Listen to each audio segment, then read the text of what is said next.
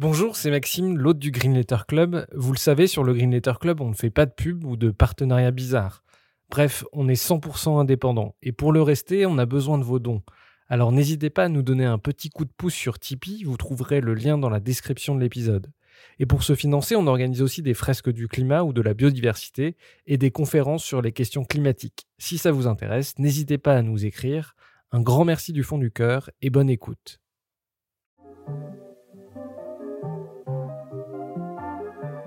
Bienvenue dans le Green Letter Club, la chaîne qui décortique les grands sujets écologiques.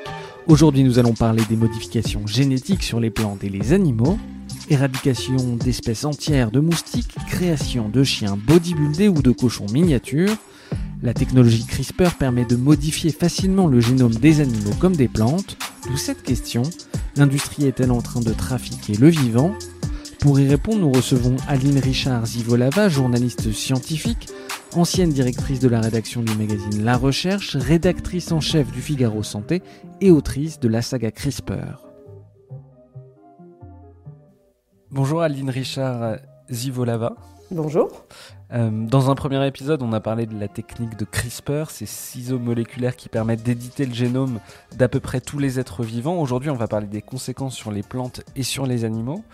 Euh, D'abord, on parle souvent, quand on parle de ces sujets-là, on parle de forçage génétique. Est-ce que vous pouvez nous expliquer ce qu'est le forçage génétique? Alors, je vais essayer. C'est pas très facile. Il faut savoir, pour faire le lien avec cette technologie euh, de CRISPR, hein, de, ciseaux moléculaires qui interviennent sur l'ADN, c'est qu'en fait, le forçage génétique, qui s'appelle en anglais gene drive, je trouve que c'est quand même un peu plus clair que forçage génétique, donc ce gene drive est une technologie qui est associée à CRISPR. C'est-à-dire, elle se fonde sur CRISPR pour développer des, essais. Et en fait, ce qu'il faut comprendre sans rentrer dans les détails techniques, c'est que euh, vous avez une espèce de, de, mouvement génétique. Vous décidez par exemple d'enlever tel ou tel fragment d'ADN. Et en fait, grâce à ce gene drive, ça se reproduit tout seul. Ça s'auto-réplique. C'est très étonnant, ça s'auto-réplique et euh, au fur et à mesure euh, euh, des, opérations du ciseau, eh bien, il y en a une nouvelle qui, vient, qui vient transformer. Alors, ça peut paraître un peu, un peu obscur, mais il faut comprendre que c'est une opération qui n'est pas faite n'importe quand, dans n'importe quelle condition et sur n'importe qui. C'est uniquement pour des espèces euh, euh, qui se reproduisent rapidement, donc pas les humains, euh, mais par exemple les mouches ou les moustiques qui se reproduisent, qui ont génération sur génération. C'est une technologie qui permet d'insérer véritablement un gène qui nous intéresse dans la population des insectes, avec effet, au bout de X générations, avec un effet absolument gigantesque, puisque le principe du gene drive, du forçage génétique, le principe c'est de, euh, en fait, de, sauter par-dessus euh, Darwin et Mendel, c'est-à-dire qu'au lieu euh, que la manipulation provoque un changement génétique qui se reproduit peu ou prou au rythme auquel nous avons l'habitude qu'il se reproduise. Hein, les petits poids du, moine Georges Mendel le montraient bien. Donc c'est un rythme qui est, qui est assez raisonnable, qui est rapide, eh bien, avec ce, forçage génétique, on arrive à, introduire une modification génétique qui va se diffuser vraiment super vite euh, dans une population. L'exemple qui revient souvent quand on parle du forçage génétique euh, et de CRISPR, c'est celui de target malaria. Donc des gens qui essayent euh, d'éradiquer le, le, paludisme en éradiquant une espèce de moustiques. Est-ce que vous pouvez nous expliquer comment ça fonctionne, qui y a derrière ce projet, quelles sont les ambitions et les enjeux? Je vais vous raconter en fait l'histoire des moustiques euh, et de la lutte contre le, paludisme parce que c'est une histoire importante euh, euh, et, on arrive au forçage génétique à la fin, mais en fait avant il y a eu, il y a eu pas mal de trucs et notamment des moustiques génétiquement modifiés. en fait, cette affaire-là, il faut savoir que la malaria ou le paludisme, comme on préfère, c'est une maladie absolument terrible qui tue qui tue 475 000 personnes chaque année dans le monde. si mes souvenirs sont bons, oui, c'est ça. et essentiellement des enfants, des enfants des pays du Sud. Hein. parce que, bah, par définition, comme c'est une maladie qui est propagée par certaines familles de moustiques, euh, qui prolifèrent euh, en zone tropicale, eh bien, euh, donc c'est ces enfants qui sont, qui sont touchés parce que par ailleurs ils vivent dans la précarité, n'ont pas forcément des moustiquaires imprégnés comme il faudrait qu'ils aient, etc., etc. Et je ne vous parle même pas des conditions qui sont celles des, bidonvilles dans, les grandes villes du tiers-monde. Donc ça tue énormément de gens. Et, on devrait tous être très concernés par ça. Target Malaria, qui est une organisation euh, qui a été créée donc, euh, dans, le, dans le cadre de la Fondation Gates euh, et se, préoccupe de cette question-là depuis maintenant un certain nombre d'années. Et, et, ils sont, Gates, c'est une fondation, c'est comme Rockefeller, ces grandes fondations philanthropiques anglo-saxonnes sont très, je dirais, pour utiliser un terme un peu pédant, ils sont très solutionnistes technologiques.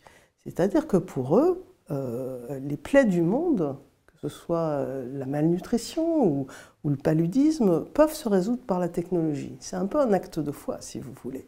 Euh, et quand on pense comme ça et qu'on a par ailleurs beaucoup d'argent, comme, comme, comme, la Fondation Bill et Melinda Gates, eh bien, on finance des recherches qui sont des recherches à visée technologique.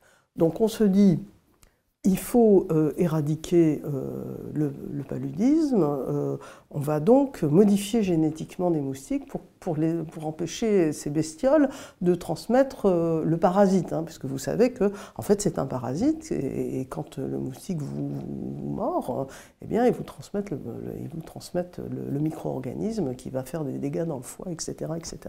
Donc, donc, donc en fait, il y y, y a, depuis plusieurs années maintenant il y a des, des, essais euh, euh, on a essayé par exemple de modifier génétiquement des moustiques pour, euh, voilà, pour qu'ils soient, soient, pas Alors le problème de, cette technologie-là, disons simple, entre guillemets, moustique OGM, c'est que le problème c'est qu'il faut en balancer pas mal.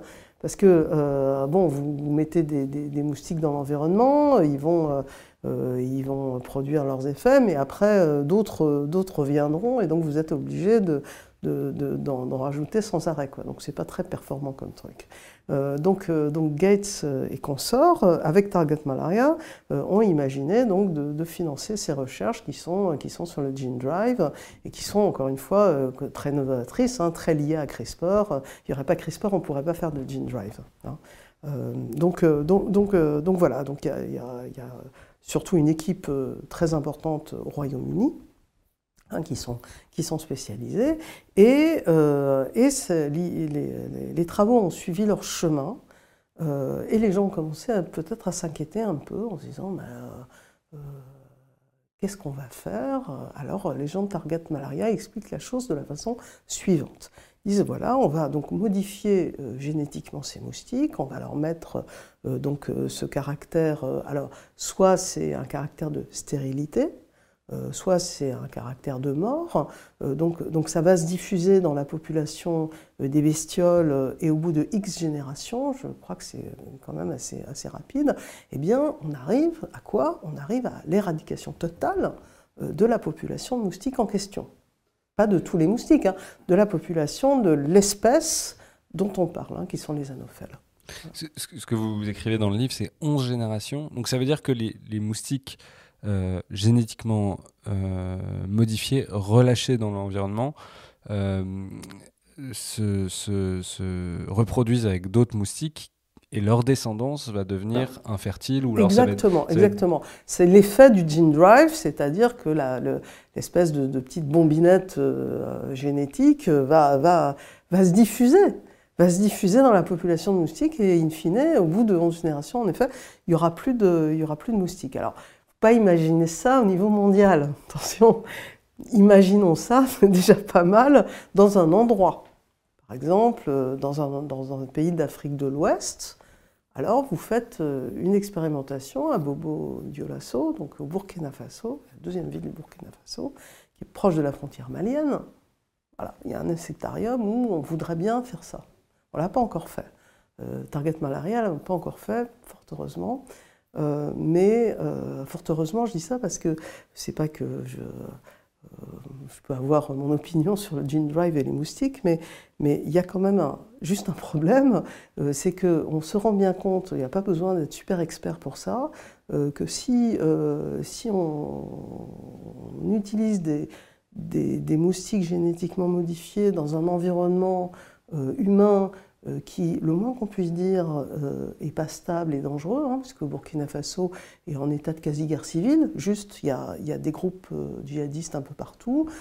c'est quand même une région du monde qui n'est pas du tout sûre. Donc, faire des expérimentations avec, avec, des, avec des manipulations génétiques, je trouve que c'est juste un peu, un peu irresponsable, à mon sens, mais c'est pas moi qui décide. En tout cas, j'ai vu sur le site de Target Malaria que, visiblement, pour le moment, il n'y a rien du tout. Pour le moment, il n'y a rien du tout. C'est euh, en quelque sorte un peu gelé. Je pense qu'il euh, y a juste, euh, sur ces affaires de, de Gene Drive, il y, a, il y a ces expérimentations qui sont faites en labo au Royaume-Uni. Donc bon. mais, mais on comprend bien que ça pose énormément de problèmes. Mais ça veut dire que techniquement, on a la capacité de détruire une espèce Faudrait voir, peut-être. Dans un environnement. Voilà, c'est ce que disent euh, les simulations informatiques maintenant. Euh, maintenant, bon, euh, c'est possible. Si effectivement c'est le cas, c'est potentiellement très dangereux et très inconséquent. On sait, on connaît mal le fonctionnement du vivant si on, on connaît très mal le fonctionnement du génome, oui, vous avez tout à fait raison de le souligner. même euh, au-delà du génome, du vivant, c'est-à-dire que si on, supprime une, on connaît pas les interactions qu'ont les moustiques avec les oiseaux, avec tout un tas d'autres espèces, euh, le vivant, voilà, on ne sait pas ce qui pourrait se passer si on, décidait de rayer une espèce de la carte, que ce soit des moustiques ou que ce soit un autre animal. Oui, je trouve que c'est effectivement, c'est le moins qu'on puisse dire, c'est que c'est pas prudent. C'est le moins qu'on puisse dire.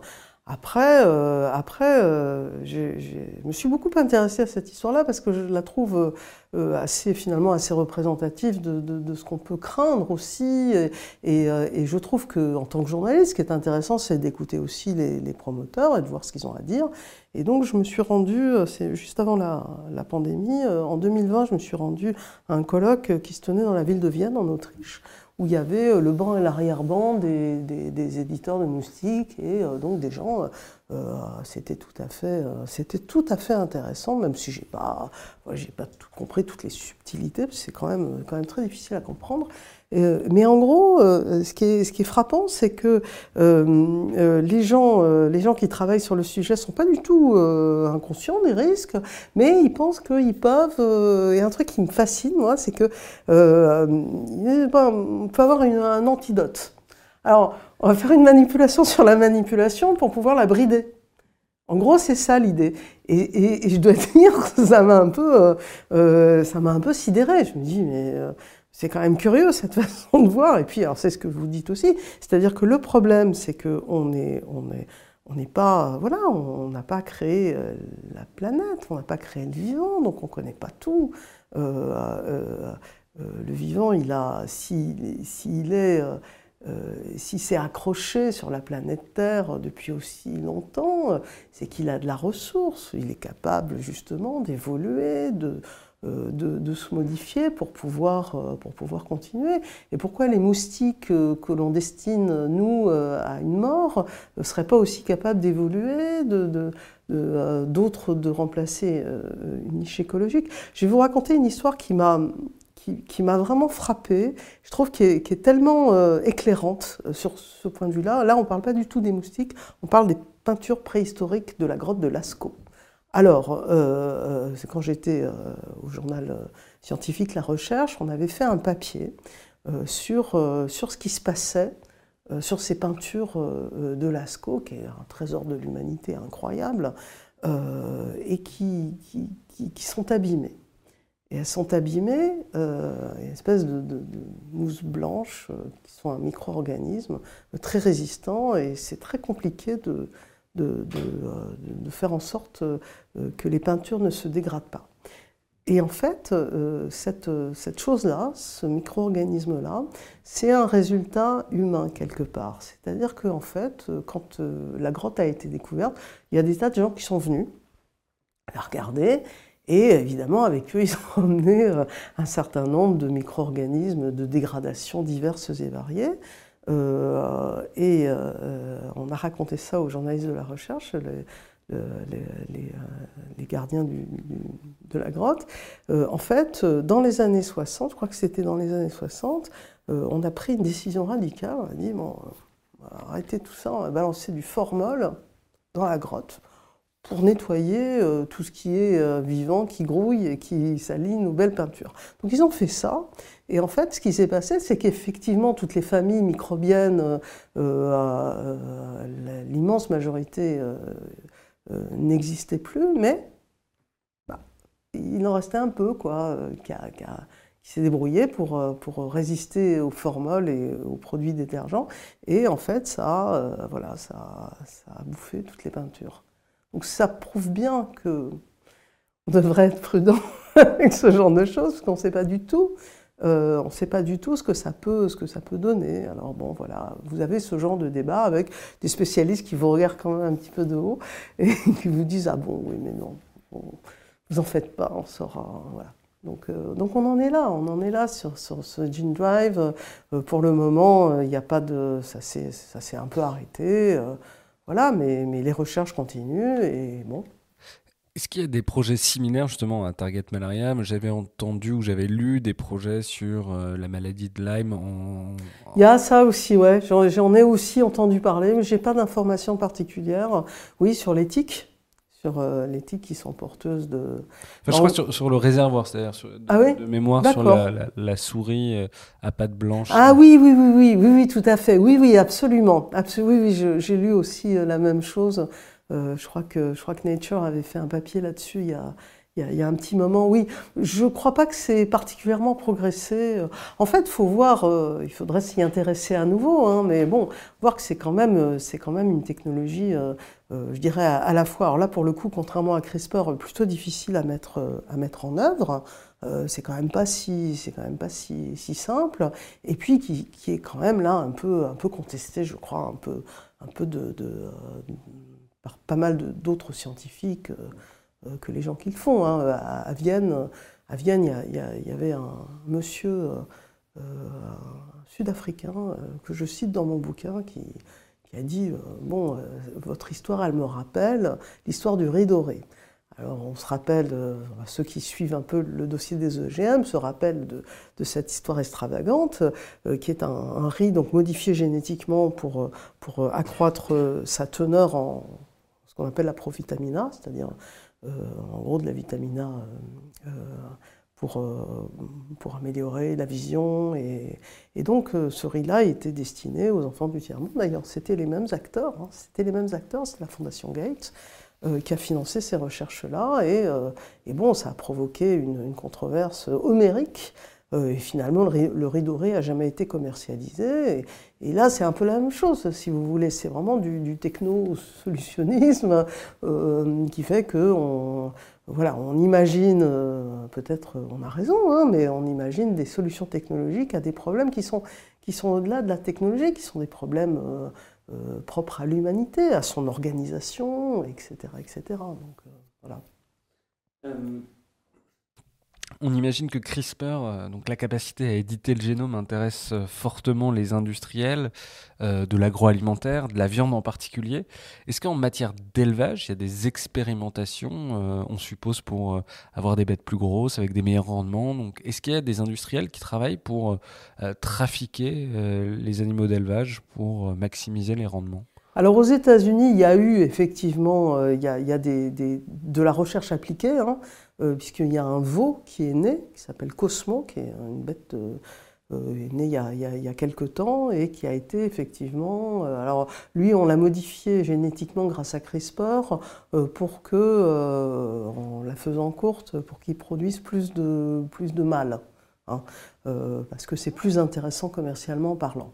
Il y a beaucoup de, projets. Il y a beaucoup de projets, hein, que ce soit dans le domaine de l'aquaculture, euh, dans le domaine de, l'élevage bovin, euh, euh, porcin, porcin surtout en Chine. Je crois qu'il y a, effectivement, des, travaux. Je crois les, les Chinois ont imaginé effectivement, par exemple, de faire des bêtes à la, chair un peu plus maigre pour répondre à la demande du consommateur qui veut pas comme avant, une grande tranche de lard, ils veulent des, viandes plus maigres. Donc, donc effectivement, euh, ça se, il n'y a, pas, à ma connaissance, il n'y a pas encore de, de, de, ferme avec, euh, avec des bêtes crispérisées. Hein.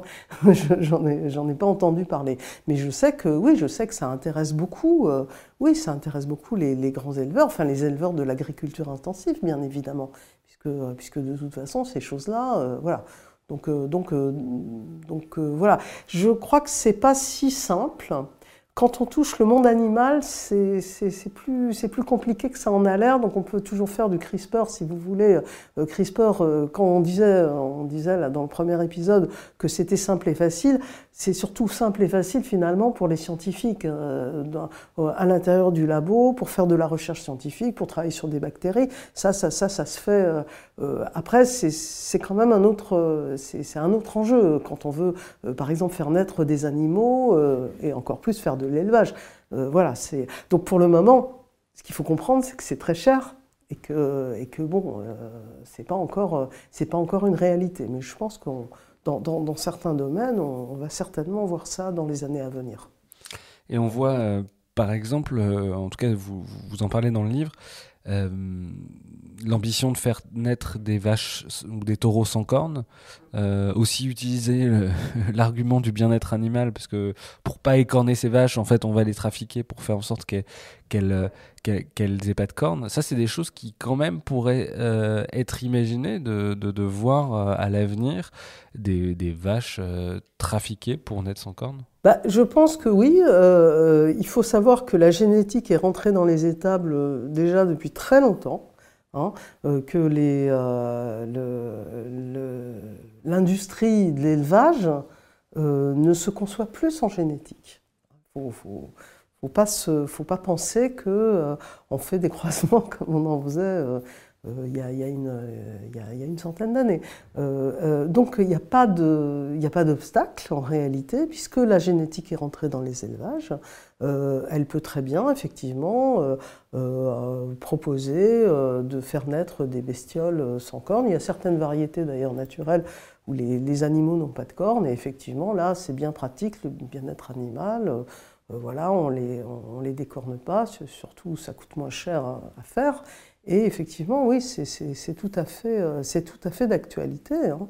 C'est tout à fait d'actualité. Euh,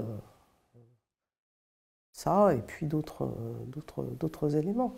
Oui, vous parliez aussi de, des cochons tout à l'heure. Euh, alors, il y a une odeur qui est désagréable à la cuisson qu'on appelle l'odeur de Vera, et du coup, on, on castre l'immense majorité des, cochons pour ça. vous dites qu'il y a des scientifiques qui travaillent justement pour faire euh, des, cochons quasiment sans testicules, c'est ça J'ai bien compris? Oui, c'est ça, euh, des, cochons qui sont ni mâles ni femelles, des cochons du troisième type. Euh, c'est des recherches qui sont, qui sont effectivement très, très poussées, je crois notamment en Chine, effectivement, toujours dans un but de rentabilité et de faire, euh, de, faire un produit, de mettre un produit sur le marché qui corresponde aux, objectifs de vente et, aux, souhaits des consommateurs et qui coûte, euh, qui coûte le moins cher possible. Et c'est là-dessus, hein, j'insiste, c'est là-dessus que, finalement ça va se jouer. Hein. c'est sur le, coût de ce genre de, manipulation. Si euh, il n'y a, jamais eu, reprenons le dossier des OGM, c'est intéressant, parce qu'il n'y a jamais eu des bêtes OGM en élevage ça coûte bien trop cher. Euh, ça, euh, c'est possible théoriquement, mais, euh, mais ça n'est pas intéressant, contrairement à ce qui se passe avec les plantes. Pourquoi c'est trop cher? Parce qu'il y, a beaucoup, y a un taux d'échec considérable, c'est, tout à fait compliqué à faire. Et, là, je pense que ce sera un peu du, même... ce sera un peu la même chose. Donc, donc si, ça, si ça revient à une fortune, ils ne vont pas s'amuser à faire ça. Vous parliez tout à l'heure de, l'aquaculture. Il y a des expérimentations ou de la commercialisation de, poissons qui sont déjà euh, trafiqués. Je crois qu'il y a des choses en Chine, ouais. Je crois qu'il y a des choses en, Chine sur le tilapia. Il faudrait, euh, il faudrait vérifier, mais je crois qu'effectivement, euh, pareil, hein, pour faire grossir le poisson plus vite. Et pareil, il y avait eu ça, il y avait eu ça sur les OGM, et puis ça avait quand même pris une bonne vingtaine d'années avant que, avant que les Américains du Nord, donc le Canada et, les États-Unis, autorisent, autorisent, le poisson qui s'appelait Advantage, je crois. donc c'est un saumon avec des gènes de je ne sais plus trop quelle, quelle, espèce pour le faire grossir plus vite. Et puis bon, finalement, ça, ça n'a pas vraiment euh, marché. Quoi. Bon, mais là, je crois qu'il y a effectivement sur le tilapia en Chine, il y a des choses. De la même manière, je fais un bestiaire de, des exemples qu'on a pu lire, mais euh, on parlait dans le précédent épisode de justement d'augmenter la capacité musculaire euh, des animaux. Euh, on peut voir des exemples, des expérimentations sur des chiens pour qu'ils soient euh, plus forts. Ça, c'est des choses qui sont crédibles de pouvoir voilà manipuler la musculature des chiens pour l'armée, pour la police, pour. Alors ils l'ont fait en Chine. Ils l'ont fait en Chine. Effectivement, il y a deux bestioles. C'est des beagles qui, qui sont nés qui sont. Euh, alors j'ai vu les photos. Sur les photos, c'est pas particulièrement impressionnant, mais, mais bon, euh, effectivement, la masse musculaire de l'animal est plus, euh, est plus, plus développée. donc ils ont réussi à le faire. Hein. Ils ont réussi à le faire, à faire naître les animaux. Donc après, est-ce qu'il va y avoir des chenilles avec des super chiens? Je sais pas. je sais pas. Peut-être que aussi des super chiens. on sait, c'est ce qu'on dit aussi sur les sur le forçage génétique et toutes ces expérimentations qui peuvent paraître un peu hasardeuses, euh, bon, euh, peut-être que ça va aussi jouer sur d'autres caractères, allez savoir. Euh, donc, donc on en est encore au tout début de ce genre de choses. Alors, dernier animal du bestiaire, les, cochons miniatures. on voit des photos, justement, en Chine, de, scientifiques qui ont mis au point des, des, cochons qui sont beaucoup plus petits pour en faire des animaux de compagnie. Euh, ça, c'est pareil, c'est des pour le coup, il y a des photos, donc on, se rend bien compte, c'est des choses qu'on réussit. Oui, ils ont réussi. Alors en plus, euh, c'était euh, tout à fait bizarre cette, cette opération. D'après ce que je sais, c'était vraiment parce que l'Institut pékinois qui a, qui a hébergé les scientifiques euh, qui ont réalisé ce travail-là, en fait, ils voulaient tout simplement faire parler d'eux. Euh, et donc, ils ont fait ça uniquement. je pense que c'était une fois et pas, pas deux, parce que de toute façon, tout le monde se fiche d'avoir des, petits cochons. Bah, ça, sert à rien. ça sert à rien. Donc, ils ont fait ça comme ça. mais pour montrer, je crois, leur savoir-faire de généticien. Bon, ce qui est déjà, ce qui est déjà non, sur, sur les animaux, euh, il y, a, effectivement l'élevage et puis il y a, euh, y a ce, ce, truc qui, qui, devrait aussi préoccuper ceux qui s'intéressent à l'environnement, euh, qui est le, les, les, tentatives de recréation d'espèces disparues. Alors ça, c'est quand même une histoire assez, assez incroyable, je trouve. Euh, qui aussi dit beaucoup de choses sur, notre rapport à la nature. Enfin, l'histoire est la suivante. Euh, Church, toujours lui, mais pas que lui, pour le coup, euh, a imaginé d'utiliser CRISPR, donc ces outils d'édition génétique, pour en gros faire revivre des espèces qui, qui, ont disparu de la planète parce que c'est l'évolution, il y a il n'y a, plus, a plus le, euh, biotope qu'il faut, etc. etc. Donc euh, l'histoire la plus connue, c'est le mammouth, l'aineux, donc qui est une espèce euh, qui, peuplait les, plaines, les, plaines sibériennes il y, a il y a à peu près 50 000 ans et qui a disparu il y a 5-6 000 ans. donc, donc ça, c'est l'histoire la plus connue. George Church a mis beaucoup d'argent euh, il a trouvé de l'argent euh, à Wall Street et dans la Silicon Valley pour euh, non pas faire renaître le mammouth, comme, comme en général c'est écrit dans les, journaux, c'est un petit peu différent, c'est-à-dire qu'en fait l'idée c'est de faire un animal, un, un, nouvel animal, un hybride, un hybride entre un éléphant d'Asie et un mammouth. Alors comment on fait ça? Euh, comment on fait, comment on crée cette bête En fait, en se servant du matériel génétique qui se trouve dans les os euh, qu'on a. Hein, euh, vous savez qu'aujourd'hui, avec les technologies qu'on appelle de l'ADN ancien, on est capable d'utiliser de l'ADN d'animaux ou d'espèces humaines depuis longtemps disparues pour pouvoir en faire quelque chose. Hein. Donc, donc 5000 ans, c'est tout à fait possible. En plus, il y a des mammouths voilà, qui ont été conservés dans, le permafrost en Sibérie, donc avec des, tissus. Et donc on, peut se servir de ce matériau génétique-là euh, pour euh, en fait faire des cellules mammoutifiées euh, en utilisant une bête qui est génétiquement assez voisine, qui est l'éléphant d'Asie. Pas l'éléphant d'Afrique, mais l'éléphant d'Asie a des, une proximité génétique assez importante. Et donc, donc l'idée, c'est de créer ces cellules-là. Et puis après, il faut faire naître un animal.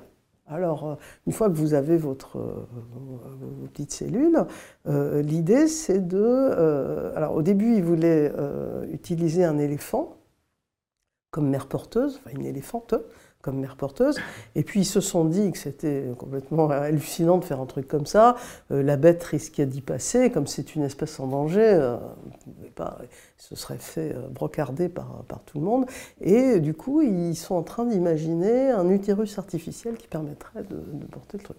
C'est quand même assez, c'est assez incroyable. Moi, j'ai fait une enquête hors, de, hors du livre, une enquête pour le journal du dimanche là-dessus. Et euh, Church m'a dit, euh, bon, en fait, nous, euh, voilà, oui, oui, je, suis sûr d'avoir d'avoir mon mammouth dans six ans, il en est, il en est absolument persuadé, mais en fait, ce qu'on peut aussi comprendre, c'est qu'il y a des tas de technologies qui sont financées par ce biais-là et qui, peuvent, qui pourront être utilisées pour autre chose. Donc donc c'est une affaire assez sérieuse, mais sur le fond, je, voudrais souligner un peu, un, peu un, truc qui, qui, est un truc intéressant. C'est-à-dire que euh, les humains, euh, finalement, veulent recréer des espèces. Fort bien, alors il y a le mammouth, il y a le dodo, euh, il y a aussi des études là-dessus, il y a un, certain pigeon, voilà on, veut, on, veut, recréer des espèces disparues et on veut euh, finalement, euh, euh, et on dit que c'est pour l'environnement, que c'est vachement bien de recréer des espèces, alors même qu'on est en train de les détruire à vitesse grand V. je trouve que c'est, il y a un côté un peu, un peu absurde dans, dans, tout ça. Justement, on n'arrive pas bien à comprendre pourquoi ils veulent faire revivre ces, ces, espèces Alors, sur l'histoire du mammouth, c'est totalement extravagant et c'est une histoire vraiment encore une fois, romanesque. Euh, euh, alors, Church s'est rapproché d'un russe euh, qui s'appelle Zimev. Voilà, qui est un drôle de bonhomme. un drôle de bonhomme. Hein. C'est un scientifique, on ne peut plus sérieux et, et calé, mais il vit au fin fond de la Sibérie avec son fils Nikita. Euh, et tous les deux, ils ont, euh, un rêve, euh, c'est de recréer un écosystème en Sibérie qui soit celui d'avant du, temps des mammouths. Alors pourquoi ils veulent faire ça? Parce qu'ils ont le raisonnement suivant. Ils disent voilà, comme le climat a changé, ce qui était une steppe, c'est-à-dire en fait des prairies, une prairie froide, du, temps du, temps des mammouths, euh, la steppe à mammouth, d'ailleurs ça s'appelait une prairie froide avec, euh, avec de la neige, etc. etc. C'était assez protecteur au niveau du climat. Hein. C'est-à-dire qu'il n'y avait pas les phénomènes qu'on peut voir aujourd'hui, qui, sont relatifs à l'albédo, qui, qui, en fait qui, font que le permafrost est en train de fondre et euh, peut provoquer des, catastrophes climatiques si jamais le méthane en sortait. il, y a tout, il y a tout un enjeu climatique. pour, moi, c'était, pour moi, c'était le tassement de sol, justement, parce que les mammouths tassaient le sol et du coup, euh, voilà, euh, voilà. Le, permafrost ne dégèlerait pas. Oui, c'est ça, c'est ça. C'est, c'est tout à fait ça. C'est, en fait, c'est, l'idée, c'est de protéger la Sibérie, qui est quand même un endroit immense, de la protéger des, variations trop brusques euh, du climat actuel avec l'effet de serre qui, risque de... Voilà. Et, il, euh, et euh, Zimov imagine qu'on peut recréer, il appelle ça le parc du Pléiocène, pour, pour, pour parler de, cette période, de cette période bénie avec les mammouths et des, tas d'autres animaux. sur la steppe, voilà, il veut, il veut repeupler repeupler ce territoire-là et il verrait bien quelques mammouths effectivement qui piétinent et euh, qui font en sorte que, euh, que voilà, le sol reste, reste bien gelé. Alors ça, c'est quand même un peu... Euh, voilà, j'ai posé la question à pas mal de gens qui ont l'air de trouver que c'est assez sérieux. Nous, nous, ça nous paraît quand même un peu, un peu extravagant comme, comme affaire, mais voilà. Moi, j'ai posé la question à des spécialistes du, permafrost, justement, ils sont quand même très sceptiques sur euh, la capacité de. Enfin, ce qu'on appelle l'hypothèse IMOF.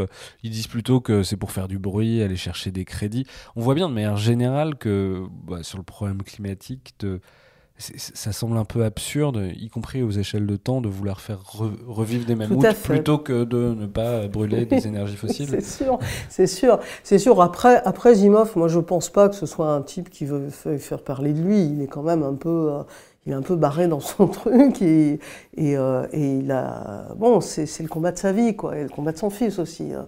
C'est quand même des gens un peu, euh, un peu exceptionnels. Bon, après, voilà, il y a euh, après, ça devient un peu compliqué. De toute façon, en plus, il est, il est hors du jeu. Hein.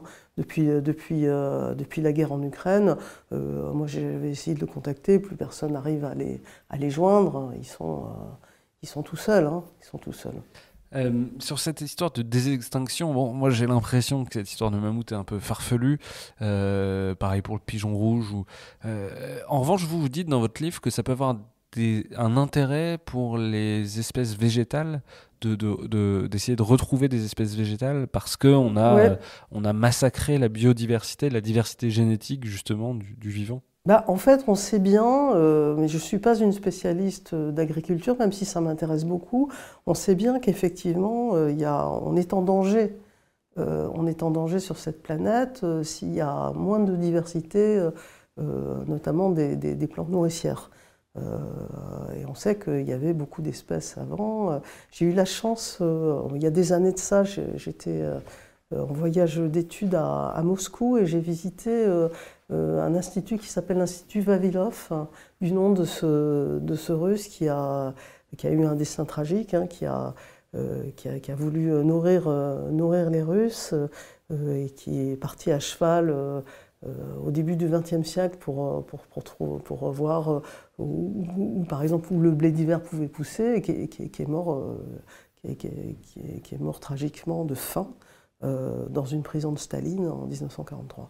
Et euh, donc il y a un institut à son nom et, on garde, on garde des, semences qui sont des semences euh, historiques. Et, et effectivement, on pourrait, on pourrait très bien imaginer de recréer des, de recréer des plantes euh, du passé nous permettrait d'avoir un petit peu plus de diversité génétique. Savoir que c'est un, problème important. Par exemple, on sait euh, que euh, si on a peu de diversité, les organismes plantes sont, sont à risque, par exemple, de développer des maladies. Par exemple, sur le blé, il y a la rouille du blé qui est un, qui est un, vrai, un vrai sujet. Hein. C'est un vrai sujet. Ça, ça, peut mettre en danger les capacités alimentaires mondiales. Donc, donc ça, ça paraît ça paraît pas, pas complètement idiot. Quoi. Hmm. Oui, et puis il y a des exemples historiques avec la maladie de la patate en, Irlande ouais, ouais, ouais, au 19e siècle, ah le mildiou sur le raisin. Tout à fait, hein, ça, peut, ça peut très vite euh, mal se passer. Hein ça peut très vite mal se passer et, euh, ça peut être un outil. Vous parlez d'ailleurs d'une maladie sur les bananiers qui, qui, qui, qui, ravage les bananiers euh, à peu près, surtout en Asie, mais un peu partout dans le monde. Oui, oui, oui, c'est une maladie effectivement euh, qui pourrait faire disparaître ni plus ni moins la banane. à horizon de moyen terme. Et effectivement, il y a des scientifiques qui travaillent qui essaye de, voilà, qui essaye de proposer euh, des améliorations génétiques grâce à CRISPR qui permettraient de, de, de, se, débarrasser de, se débarrasser de ça. Est-ce qu'il y a des projets justement euh, visant à modifier génétiquement les, céréales grâce à CRISPR ou à cause de CRISPR? Euh, sur le blé, le riz, le soja. Voilà, on sait que justement, on, en a parlé euh, tout à l'heure, ça représente, euh, enfin pour donner un chiffre, je crois que 66% de, l'alimentation mondiale dépend de 9, 9 espèces de plantes, le blé, le, blé, le riz, le soja, le manioc, la pomme de terre, j'ai pas les 9 en tête, mais est-ce qu'il y a des expérimentations justement sur les céréales? Ah oui, je pense qu'il y en a, je pense qu'il y en a. D'ailleurs, oui, c'est une recherche qui est assez active, notamment, bon, notamment en Asie, mais pas seulement, aux États-Unis aussi. les gros gros producteurs de, de, matières premières céréalières travaillent, travaillent évidemment sur des sur du riz, sur, sur du blé, sur du maïs. Euh, voilà, il n'y a rien qui a émergé ces derniers temps. Hein. Euh, je pense que je pense qu'ils n'en ont pas. Euh, encore une fois, tout doit être analysé à l'aune un peu de l'économie hein, et de faire attention à ça. Je pense qu'ils n'en ont pas besoin forcément tout de suite. mais je pense qu'effectivement, il y a pas mal de, il y a pas mal d'expérimentations qui sont faites. Hein. Parce qu'on voit, alors sur, la réglementation, en Europe, si j'ai bien compris, c'est interdit. C'est pas le cas partout parce qu'il y a ce débat pour savoir si euh, utiliser CRISPR, c'est faire des OGM, puisqu'en fait, on n'apporte pas de gènes extérieurs, on, édite simplement, entre guillemets, le génome. L'Union européenne considère que c'est des OGM, c'est pas, c'est pas vrai dans, dans le reste de la planète? Oui, tout à fait. Alors, c'est une, une, grosse bagarre. Hein. C'est vraiment c'est une, une immense bagarre. Euh, et effectivement, ça, ça, pourrait changer ça. Hein. Euh, bon, quelle est la situation aux États-Unis? Aux États-Unis, effectivement, on considère que euh, ça n'a pas à être étiqueté alors eux, c'est comme un médicament, hein. c'est leur truc de la FDA. Euh, à partir du moment où c'est pas considéré. Food and Drug Administration, c'est l'autorité euh, pour l'agriculture, pour les produits alimentaires et pour les produits pharmacologiques. Donc ils considèrent qu'il n'y a pas, euh, il a pas à adopter quoi que ce soit, étant donné que voilà, c'est pas pour eux, c'est pas un OGM. Il n'y a pas d'introduction de, génome étranger. Euh, donc aux États-Unis, euh, on peut faire des plantes CRISPRisées. Euh, il y a eu, je raconte dans mon livre, qu'il y a eu des choses sur les champignons pas qui donc les champignons qui sont vendus en barquette là avec du blister on trouve ça dans tous les supermarchés partout et pour pas que le champignon est un, un, végétal assez fragile et noircit assez vite si vous si vous le manipulez un peu trop, un peu trop vite, un peu trop mal. Et donc, euh, donc il s'est agi de, travailler sur euh, le, gène pour que le champignon reste bien blanc. Donc ça, aux États-Unis, ils peuvent le faire. Euh, en Asie, je sais qu'au Japon, au Japon, il y a eu, il y a eu une tomate qui a été mise sur le marché, le premier végétal CRISPR à être vendu euh, alors, soi-disant, elle a été modifiée génétiquement grâce à CRISPR pour accroître sa teneur euh, euh, en GABA, GABA, donc c'est un neurotransmetteur qui est censé euh, qui est censé nous apporter euh, un peu de bien-être et de bonne humeur dans le cerveau. enfin, en tout cas, c'est lié à ça, donc ils ont vendu ça. Euh, bon, on peut aussi penser que c'est beaucoup de marketing. Et alors sur l'Europe, sur l'Europe, comme je disais, il y a une bagarre importante parce que pour le moment, pour le moment, ce que la Commission appelle des novel foods, c'est considérés comme des OGM, considérés qu'il y a une manipulation génétique sur ces, produits alimentaires, donc ça doit être tracé et contrôlé comme, euh, le maïs, etc. etc. Euh, il y a un très fort effort de lobbying de la part des industriels euh, des semences et de l'agroalimentaire pour faire tomber cette législation-là. et, et c'est un match euh, qui est en train de se jouer sous nos yeux, en sachant que les Anglais, euh, qui sont partis pour cause du Brexit, ont, dit tout de suite que eux, euh, bah, ils allaient le faire, hein, ils allaient considérer que, que ces novel foods sont parfaitement ordinaires et donc, donc ils, vont, ils vont accélérer leur recherche et euh, peut-être euh, leur commercialisation de, végétaux euh, CRISPRisés. En Europe, on n'en est pas là, mais il faut. je sais qu'un certain, un certain nombre d'ONG surveillent ça de très près parce que parce que c'est une bagarre qui est en cours. Justement, il y, a des produits qui sont commercialisés aux États-Unis, euh, en Chine, au Japon, ça, on sait parce que c'est aussi difficile d'avoir accès à cette information. Est-ce qu'on sait si Oui, en plus c'est non seulement difficile, mais en plus comme c'est pas traçable, Euh, c'est ça aussi, c'est-à-dire que vous pouvez, euh, vous pouvez très bien, à partir du moment où vous n'êtes pas dans l'illégalité hein, aux États-Unis, alors vous pouvez très bien fabriquer, que sais-je, je sais pas moi, du, du pain avec avec des éléments CRISPR, et puis vous vendez ça, de toute façon, qui, Enfin, euh, vous n'êtes pas obligé d'étiqueter, vous n'êtes pas obligé de le dire. Donc, euh, donc on peut imaginer, oui, qu'on peut faire, peut faire ce qu'on veut. Moi, j'ai entendu parler des, donc euh, des de la tomate japonaise et des, champignons tout blancs aux États-Unis. je pense qu'en Chine, ils ont, aussi des trucs, mais, bon, pour le moment, c'est pas non plus. ça reste quand même du domaine un peu, anecdotique. Hein. Quand on vous lit, on voit que derrière ces sujets-là, il y a toujours les mêmes euh, noms d'entreprises qui reviennent. Dupont, Bayer Monsanto, euh, Syngenta. Euh, c'est des entreprises qui s'intéressent vraiment très fortement à ces technologies-là, qui investissent beaucoup d'argent aussi. et, et finalement, c'est très difficile d'avoir accès à, ce qu'elles font vraiment. Ah bah bien sûr, bah, c'est le principe des grandes entreprises, hein, euh, que ce soit en agriculture ou ailleurs. C'est-à-dire que de toute façon, pour ces technologies-là, il faut quand même de l'argent. Euh, il faut pouvoir investir. Donc euh, tout le monde ne peut pas le faire. Tout le monde ne peut pas le faire. Il faut, faut, quand même des moyens financiers. Faut, si ça se passe aux États-Unis, c'est aussi tout simplement parce qu'il parce qu'il y, y, a des marchés financiers qui, qui peuvent, euh, voilà, qui, euh, vous, pouvez, euh, voilà, vous pouvez faire appel à la bourse. Donc, donc c'est assez logique finalement, c'est assez logique. Et au niveau du secret industriel, bah oui, bah, on, a, on, avait bien vu au moment aussi des OGM. C'est très compliqué parce que parce qu'effectivement, bah, ils vous disent bah non, secret industriel, secret commercial, nous on vous dit rien, on n'a pas à vous informer, on, on, est, on est raccord avec la réglementation, c'est tout. Hein.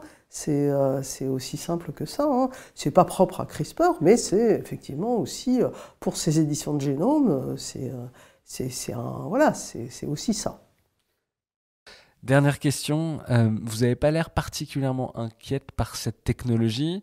Qu'est-ce que vous vous, dites euh, en ayant euh, travaillé de manière euh, assez intime sur ces sujets-là? Est-ce que c'est un sujet sur lequel on, doit être vigilant, sur lequel on doit s'inquiéter? Voilà, comment vous voyez les choses? Alors, il y a, plusieurs choses à dire. Hein. Il y a plusieurs choses à dire. D'abord, à titre personnel, c'est une position que j'ai, d'autres peuvent avoir pas la même appréhension. Moi, j'ai toujours considéré, que ce soit pour CRISPR, pour les OGM ou pour d'autres choses, que les outils sont les outils. Euh, ils ne sont pas à diaboliser ou à déifier. Euh, je pense qu'il euh, peut y avoir des choses intéressantes et des choses tout à fait négatives. Donc un outil est un outil et je, demande à voir avant de me prononcer sur, sur, sur son utilité. Après, ça, c'est la première chose.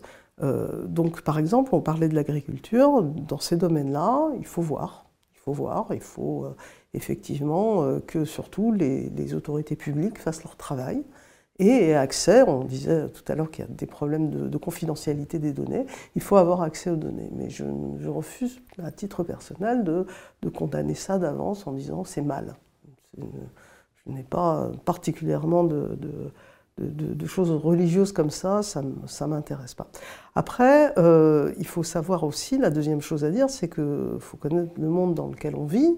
Euh, et le monde dans lequel on vit, il a des grandes entreprises, il a des, rapports de force, il a des, des, consommateurs qui peuvent faire des choses aussi. Hein, et, donc, et donc, nous devons nous y intéresser.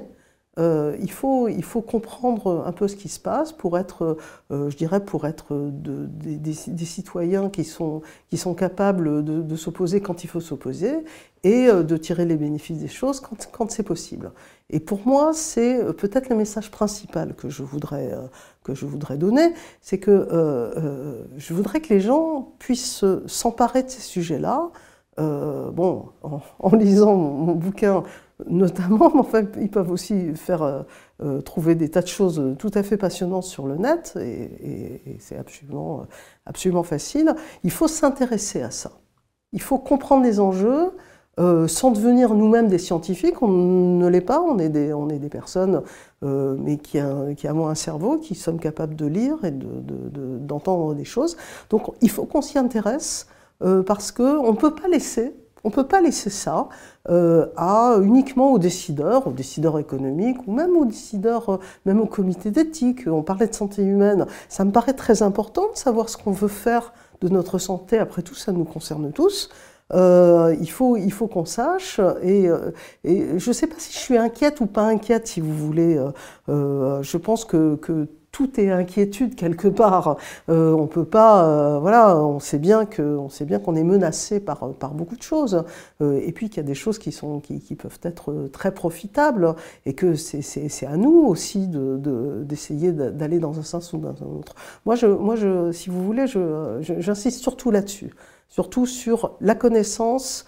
est un levier indispensable, absolument indispensable. On ne peut pas dire oh ça ne m'intéresse pas. De toute façon j'ai déjà mon opinion. Euh, tout ça c'est mal ou tout ça c'est super. Euh, moi, je, ne, suis pas dans, cette, dans cette mentalité-là. Aline Richard-Zivolava, un grand merci d'être venue dans le Green Club. Mais merci beaucoup. Et à bientôt. Au revoir.